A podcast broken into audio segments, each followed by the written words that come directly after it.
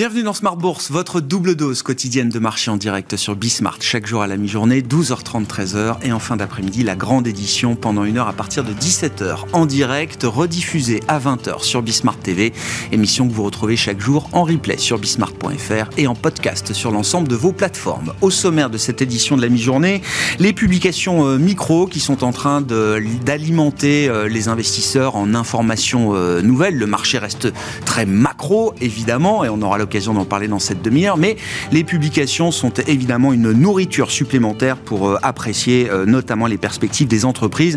De ce point de vue-là, le géant taïwanais des semi-conducteurs, TSMC, confirme des messages qui ont déjà été envoyés euh, précédemment par des groupes du secteur des semi-conducteurs que les prochains mois seront sans doute un peu plus compliqués. TSMC qui a publié d'excellents résultats sur le troisième trimestre au-delà des attentes, mais effectivement le message pour la suite est plutôt prudent avec des perspectives d'activité flat pour le quatrième trimestre de cette année 2022, en raison notamment d'un début d'affaiblissement de la demande finale. Voilà ce qui a été signalé par euh, TSMC ce matin à l'occasion de la publication de ses résultats. Parmi les grands groupes à suivre cet après-midi aux États-Unis, les résultats de BlackRock euh, dans le secteur financier ou encore de Delta Airlines dans le secteur aérien. Du côté des euh, banques centrales, l'heure fatidique se rapproche pour la Banque d'Angleterre qui a confirmé sa volonté de stopper ses achats d'urgence sur le marché obligataire britannique euh, demain, le 14 octobre. Est-ce que la BOE pourra stopper ses achats comme prévu? Et si elle n'est pas en capacité euh, d'arrêter d'intervenir, qu'est-ce que cela impliquera pour euh, la suite avec une prochaine date importante dans la séquence britannique qui sera celle du 31 octobre avec la présentation du budget global et des, des perspectives de moyen terme pour la trajectoire des finances publiques britanniques. Et puis ensuite viendra à nouveau le temps de la Banque d'Angleterre avec une réunion sans doute très importante qui euh, se tiendra le 3 novembre prochain pour la Banque centrale britannique. Et puis parmi les chiffres macroéconomiques à, suivre euh, aujourd'hui, l'inflation américaine pour le mois de septembre, évidemment le CPI qui sera publié à 14h30 cet après-midi, qui euh, devrait rester suffisamment chaud pour conforter la Réserve fédérale américaine dans l'idée d'un nouvelle hausse de taux de 75 points de base le 2 novembre prochain.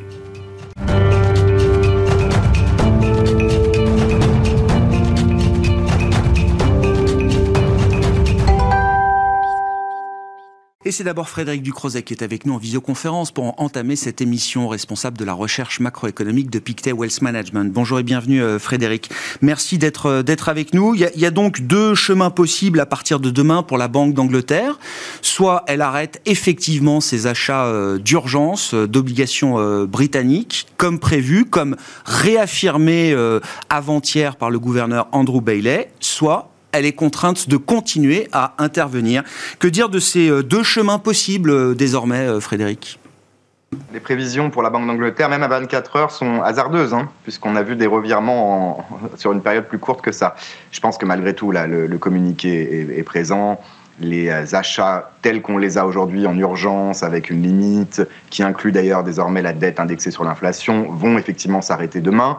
Euh, les acteurs concernés ont été suffisamment prévenus, mais ce qu'on peut imaginer, c'est peut-être d'autres retours en arrière, peut-être d'autres ajustements, peut-être une facilité permanente ou quasi permanente euh, en forme de filet de sécurité euh, si le marché ne fonctionne pas. Parce qu'en plus, aujourd'hui, les taux baissent. Honnêtement, on n'est pas certain de comprendre vraiment pourquoi, dans un contexte de tension toujours extrême. L'hypothèse la plus favorable, c'est que tout ce débouclement de positions, notamment dans l'industrie des fonds de pension, des euh, swaps de taux, tout ce qui a été euh, construit au fil des années avec des taux bas, eh bien, soit peut-être euh, sur le point d'être débouclé, en tout cas qu'une grosse partie soit faite et que la hausse des taux ensuite qui puisse en, découler bah, sera plus limitée et que la Banque centrale l'acceptera. Mais d'un autre côté, c'est aussi un marché qui ne fonctionne pas très bien et on a toujours des mouvements sur la partie très longue, hein, à 30 ou 50 ans, de parfois 20, 30, 50 points de base qui sont complètement démesurés hein, en termes d'effet de, sur la duration. évidemment qu'en termes fondamentaux, les perspectives économiques sur 50 ans ne bougent pas autant euh, d'un jour à l'autre. Donc c'est un marché qui fonctionne toujours pas complètement, qui n'est pas stabilisé. Et je pense qu'il est euh, raisonnable d'imaginer que la Banque d'Angleterre n'en a pas complètement fini non plus avec ses interventions.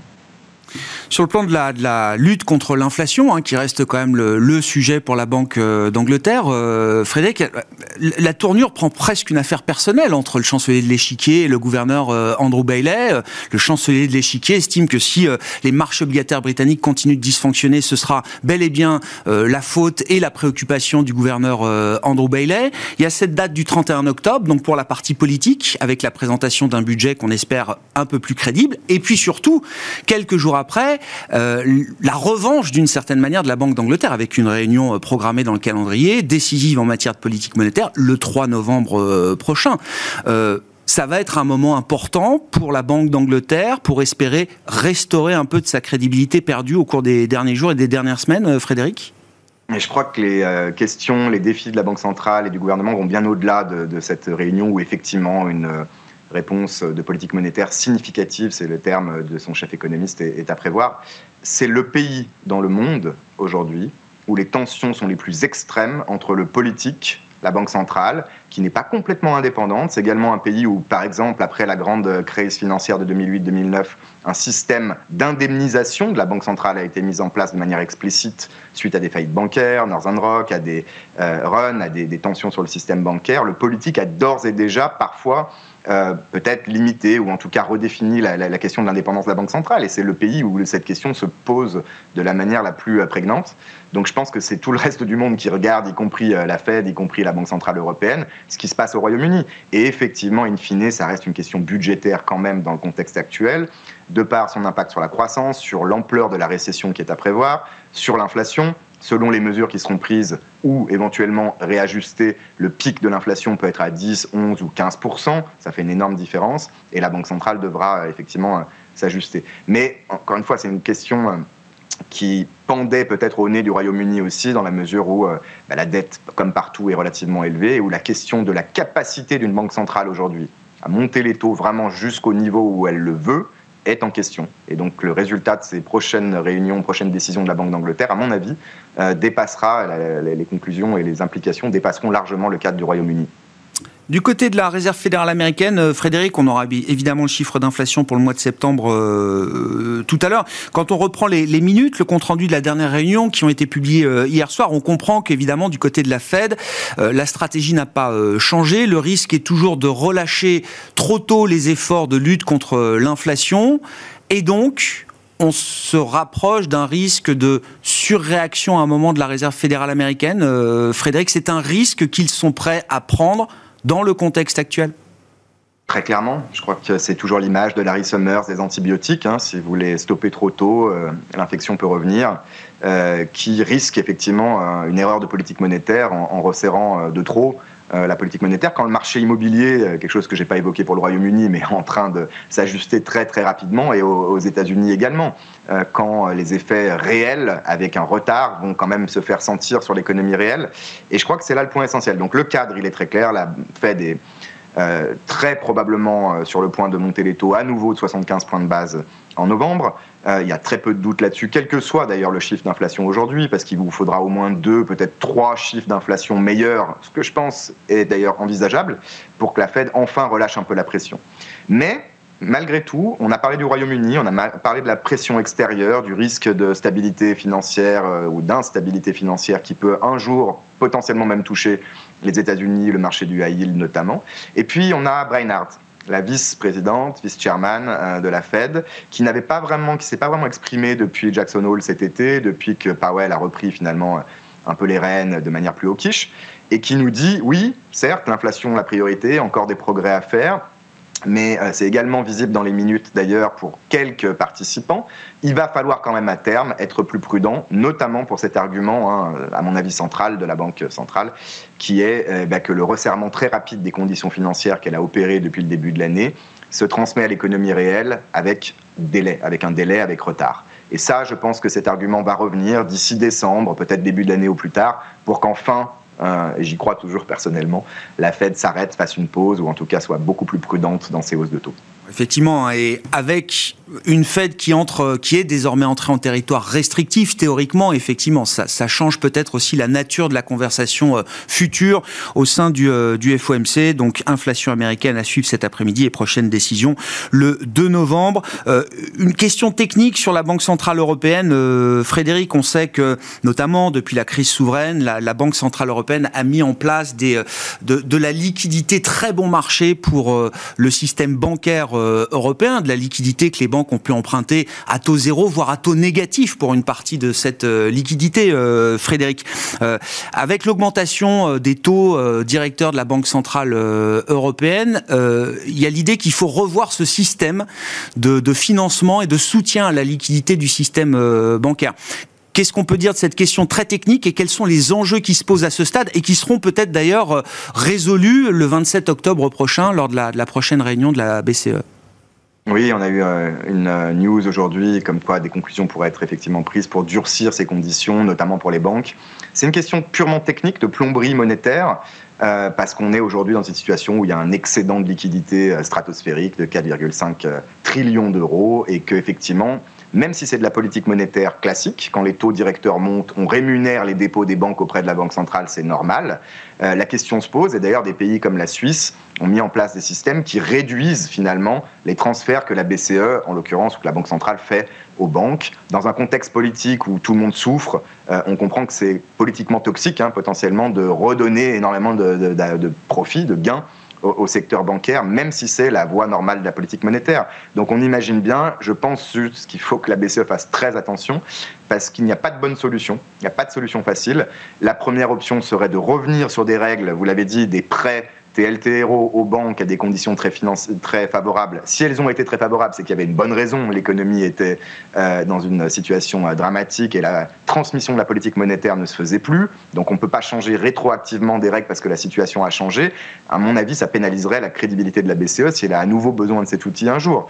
Et on peut difficilement aussi faire exactement ce qui a été fait en Suisse ou ailleurs parce que vous devez avoir suffisamment de liquidité quand même, et c'est là le point technique, pour que vos taux d'intérêt à court terme sur le marché, cette fois, pas ceux de la Banque centrale, restent euh, suffisamment bas proche de votre cible, qui est euh, en l'occurrence la facilité de dépôt de la, BCE. Et ça peut notamment entraîner des problèmes aussi sur le marché obligataire en général, sur le marché du repo, euh, le collatéral s'échange, donc c'est des systèmes très compliqués. Mais si vous touchez à ça et si vous perturbez l'équilibre, vous avez potentiellement, alors pas des cas aussi dramatiques qu'au Royaume-Uni, mais des, potentiellement une détérioration des conditions de liquidité qui n'est pas souhaitable. Et donc la BCE doit opérer entre la technique, la politique, sur une ligne euh, très fine. Oui, globalement, effectivement, toutes les banques centrales deviennent plus attentives quand même à ces questions de liquidité aujourd'hui, euh, Frédéric.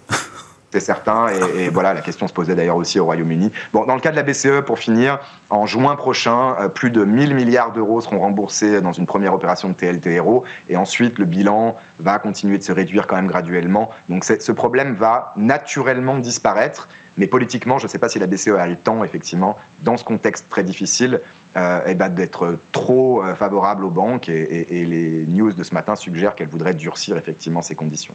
Merci beaucoup Frédéric. Merci pour votre éclairage sur ces différentes situations de, de Banque centrale. Frédéric Ducrozet, responsable de la recherche macroéconomique de Pictet Wealth Management, en visioconférence avec nous depuis Genève.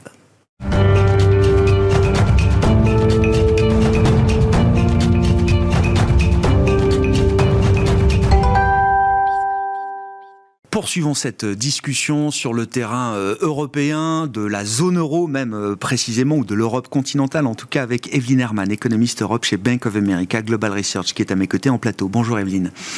Merci beaucoup d'être euh, d'être avec nous. Je voulais quand même qu'on essaye de mettre peut-être quelques chiffres sur ce qui nous attend en matière de conjoncture en Europe pour les deux, trois prochains trimestres peut-être, si c'est un horizon qui permet d'avoir un peu de, visibilité. Qu'est-ce qui pour vous est déjà écrit en matière de conjoncture pour ces deux, trois prochains trimestres et qu'est-ce qui n'est peut-être pas encore totalement défini aujourd'hui? Oui, alors c'est une question très difficile parce qu'il y a beaucoup d'incertitudes, notamment sur, euh, sur l'intensité euh, du manque de gaz qu'on a pendant l'hiver. Donc ce que je pense est plus ou moins écrit, c'est qu'on aura une récession technique en zone euro, on aura une baisse du PIB en rythme trimestriel au T4, au T1, ça c'est d'ailleurs aussi le consensus. Après, ce qui n'est pas du tout écrit, c'est que quelle intensité prendra cette baisse ça dépend de plein de facteurs. Ça dépend de est-ce qu'on continuera à avoir des flux de gaz en Europe? Est-ce qu'on on a un hiver particulièrement sévère avec des températures très faibles, euh, plus faibles que la normale, donc du coup la consommation qui serait plus élevée, on épuise euh, les stocks de gaz qu'on a accumulés plus rapidement. Donc tout ça, ça dépendra, euh, ou tout ça, ça déterminera à quel point ce type de confinement qui fait partie de pas mal de scénarios de base, y compris le nôtre, je pense maintenant, à quel point ce confinement du secteur industriel à cause d'une manque de gaz sera intense. Donc du coup, une incertitude très prononcée sur le T4 et le T1. Je dirais qu'une contraction est quasi écrite. Euh, à quelle magnitude? Très incertain. Nous, on a en cumulé à peu près un demi-point de un demi 0,5. Ouais, 0,5 de baisse. contraction en cumulé. Ça peut paraître un peu faible, ça peut très facilement aller au-delà de ça.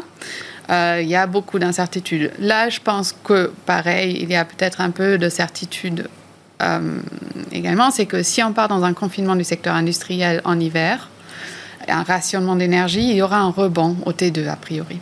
Un retour a priori à un rythme de croissance au moins positif, mais mm. potentiellement très faible. Donc voilà, il y a peux pas vous donner des chiffres. Ouais, j'entends bien. Non, non, mais ça permet de qualifier un petit peu quand même la, situation. C'est intéressant parce que vous reprenez des termes qu'on a connus pendant la crise pandémique. Hein. C'est-à-dire que les schémas, les patterns sont à peu près les mêmes de ce point de vue-là pour, euh, pour les économistes. Les secteurs sont pas les mêmes. Et les secteurs sont pas les mêmes. Enfin, on utilise justement parce qu'on a tous le souvenir d'un eh ben, confinement. Et là, c'est plus le. Ça, là, ça sera plus à cause pas du virus. Bien sûr, d'une pénurie, d'un manque de, de, matières premières et, et, de gaz. Euh, L'idée, c'est que, est-ce qu'on peut avoir une récession qui soit essentiellement industrielle, mm. ce qui serait déjà un énorme problème euh, pour un pays comme l'Allemagne, on en parlera euh, bien sûr, ou est-ce que euh, malheureusement, il faut imaginer que le consommateur craque lui aussi à un moment, sachant quand même que la situation du consommateur plutôt saine d'une certaine manière. Enfin, il y a eu de l'épargne accumulée, il y a de la dépense publique qui vient euh, amortir le choc un peu partout en Europe euh, de la crise et de la facture énergétique pour les ménages. Peut-être pas suffisamment, mais ces efforts-là, ils sont quand même importants euh, aujourd'hui. Est-ce qu'on peut avoir une forme de découplage entre les, deux grandes parties de nos économies ou est-ce que c'est compliqué à imaginer? C'est compliqué. Après, si on part vraiment dans une récession technique en industrie pendant l'hiver à cause d'une pénurie. Elle est limitée dans le temps, en intensité. Euh, la même intensité n'aura pas, enfin, on pourra probablement pas ça, prendre ça proportionnellement pour le reste de l'économie. Euh, par contre, il y a le grand défi des prix énergétiques qui resteront très élevés pendant probablement très longtemps, mm. ce qui engendre une, une perte de pouvoir d'achat pour les ménages aussi. Et donc, ce qu'on voit aujourd'hui, c'est que certes, tout le monde est totalement focalisé sur la pénurie de gaz potentiellement en industrie qui forcera des fermetures ou des arrêts de production temporaires.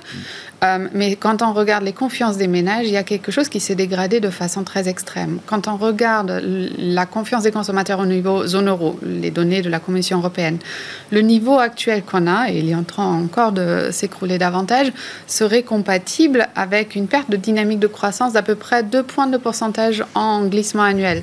Si on prend les relations relativement stables d'avant crise sanitaire, hein, parce que la crise sanitaire a un peu euh, créer du bruit dans toutes ces relations-là. Donc du coup, il y a un potentiel très très très fort à la baisse dans la demande de la, du consommateur également à cause du choc sur la confiance qui est qui s'est déjà matérialisé. Après, vous avez dit, on a un point de départ qui est un peu plus confortable que ça. On avait le T2, le T3 qui était quand même marqué par un phénomène de réouverture encore dans le service, dans les services, le tourisme qui a été un grand contributeur à la croissance euh, des derniers, enfin, dans la croissance de l'été. Oui, oui, bien sûr. Oui, euh, on a un stock d'épargne qui est relativement élevé, mais encore là-dedans, cette épargne, elle est absolument pas bien distribuée dans tous les consommateurs. Les plus petits revenus ont tendance à dépenser plus que 30% de leurs revenus en temps normal pour leurs factures énergétiques, pour le transport, pour le chauffage et compagnie. Euh, là, les prix énergétiques ont flambé. Donc, mm. du coup, il y aura une plus grande partie du revenu euh, chez certains groupes de consommateurs, enfin chez tout le monde, mais surtout sur les petits revenus, qui va coincer, qui va vraiment limiter le reste pour, pour, pour, le reste de la consommation. Ce qu'en économie, on appelle après un K-shaped impact ou un K-shaped recession. Et ça, ça peut provoquer effectivement des réactions complètement non linéaires dans la consommation en agrégat, desquelles on n'a pas du tout l'habitude. On a de la politique budgétaire qui aide. Donc, du coup, on a eu euh, les chèques à l'énergie, on a eu euh, les subventions sur certains prix d'énergétique.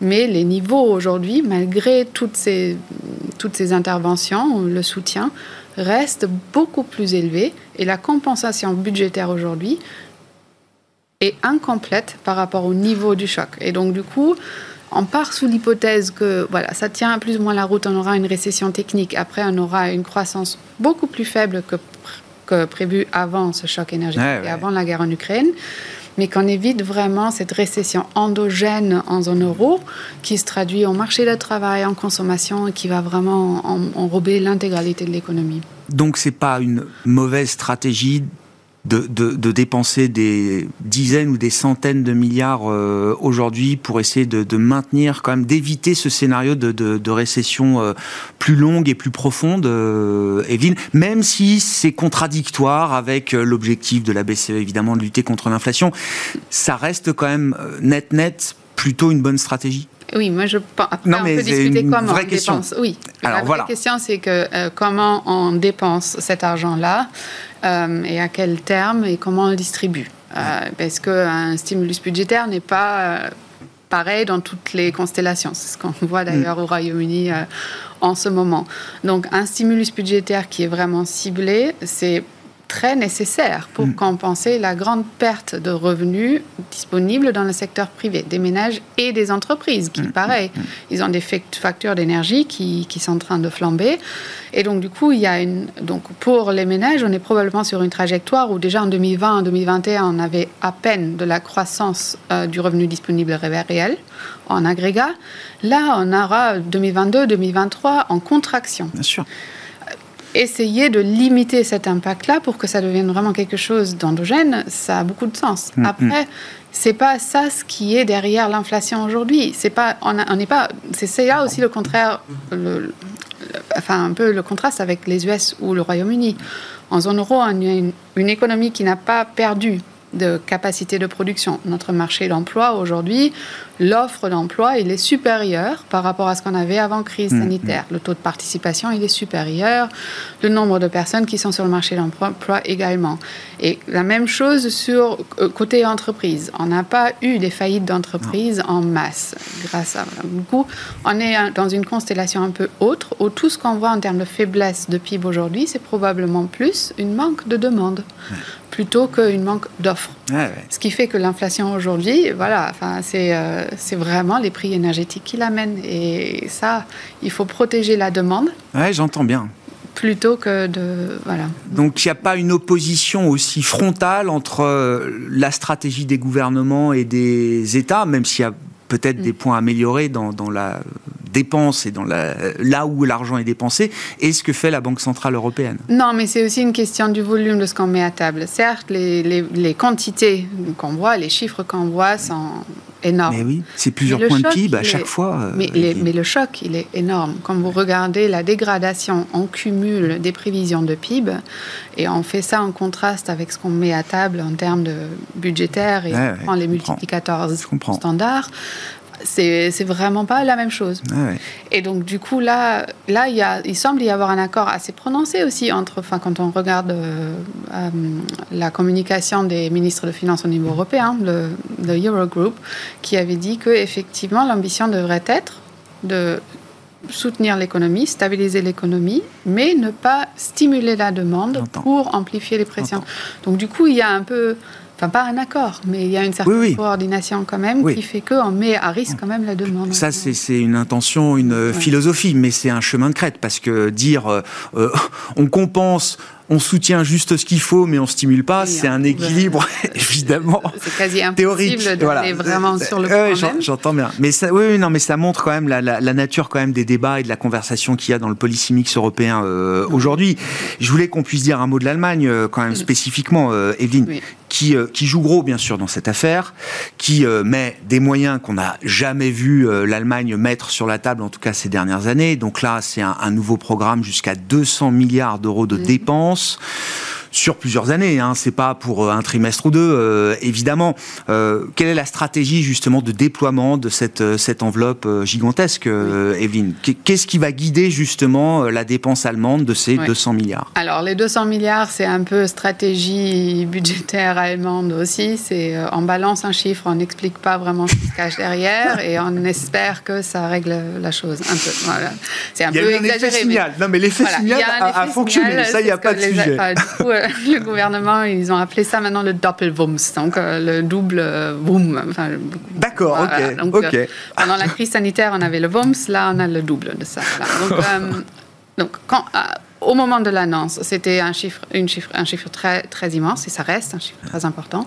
Après, on ne savait pas comment ça sera déployé et pourquoi. Donc là, on a eu en début de semaine la proposition euh, de la commission de prix de gaz euh, mmh. qui suggère prendre à peu près 90 milliards des 200 milliards qui sont à disposition au total pour cette crise pour euh, limiter, enfin pour caper les prix de gaz. Le bouclier tarifaire, quoi. Enfin, le, Un peu le bouclier tarifaire. L'idée du bouclier. Euh, pour les ménages et pour, et pour les entreprises. Donc du coup, là, on a un chiffre qui, déjà, à la rigueur, est un peu plus précis. Donc mhm. l'enveloppe totale peut atteindre 200 milliards. Là, on a une proposition qui est de 90 milliards. Ça reste beaucoup. C'est 2,5% du PIB allemand. Sur un an et demi, probablement, ça reste euh, beaucoup. Après, on ne sait pas si si c'est euh, brut ou net. Donc du coup, il y a une discussion si ce tarif, euh, le bouclier tarifaire hmm. par exemple, serait sujet euh, aux impôts sur revenus. Donc, du coup, quand on a un revenu budgétaire derrière, on ne sait pas si ça sera vraiment dépensé en intégralité, notamment tout ce qui concerne le côté industriel. On ne sait pas si ça va passer avec les règles budgétaires, enfin, pas les règles budgétaires. Oui, les règles de concurrence. De concurrence en Europe. Euh, donc, du coup, encore une fois, les 90 milliards, c'est un peu le max qu'ils ont aligné avec ça. Euh, ça devrait aider le gouvernement a dit que ça peut baisser l'inflation de 1 point de pourcentage par rapport euh, au, scénario hors. Ouais, ouais, sans, aide, ouais, ouais. Voilà, mais pour revenir à votre point, donc c'est beaucoup d'argent pour un point de pourcentage de moins et ça resterait dans, dans la prévision du gouvernement un taux d'inflation de 7% l'année prochaine. 7 ou 8 j'ai cru voir 8. La, non, la proposition initiale de, donc, du groupe d'instituts de, recherche qui fait c'était 8. Et après, le gouvernement, il a dit, euh, euh, vu qu'on va partir. D'accord, je comprends. Avec le point d'inflation en moins, d'accord. Ok, je comprends. Oui. Ce qui, ce qui nous amène à conclure sur la Banque Centrale euh, Européenne, qui, qui doit rester déterminé à ce stade, qui n'a pas d'autre choix que de rester ou d'afficher une détermination à continuer de remonter les taux. On a, toujours un choix. Mais je pense que c'est une banque centrale qui veut rester déterminée euh, comme ça. Donc du coup, on pense que les 75 points de base dans la réunion à la fin du mois sont quasi faits. On pense qu'il y aura encore 50 en décembre et deux fois 25 euh, jusqu'à un taux de dépôt terminal de 50 il y a un risque que la BCE aille au-delà de ça. Parce que pour eux, c'est vraiment, on a de l'inflation très élevée aujourd'hui. On veut éviter que cela aura des répercussions sur les négociations salariales et compagnies. Bien sûr. Il y a très peu de choses qui vont arrêter. Enfin, on a du mal à vraiment s'imaginer quelque chose qui va arrêter la BCE. Euh, entre maintenant et le printemps 2023, voire un peu plus longtemps. Ce que disait Frédéric, euh, quel que soit le chiffre d'inflation aux États-Unis euh, tout à l'heure, ça n'enlèvera rien à ce que va faire la Fed dans les, dans les prochains mois. Et pour la Banque Centrale Européenne, c'est un peu plus. Encore, l'histoire macro est très différente, mais la conclusion monétaire, en ce moment, c'est la même. en poursuit hausse, hausse, hausse, on monte les taux, euh, tout le monde est engagé sur ce chemin. Pas tout à fait tout le monde, il y a toujours le Japon qui résiste euh, encore. On en parlera ce soir dans l'émission, peut-être d'ailleurs à, 17h. Merci beaucoup Evelyne d'être venue nous voir pour euh, évoquer voilà, ces questions économiques européennes. Evelyne Herman qui était avec nous en plateau économiste Europe chez Bank of America Global Research.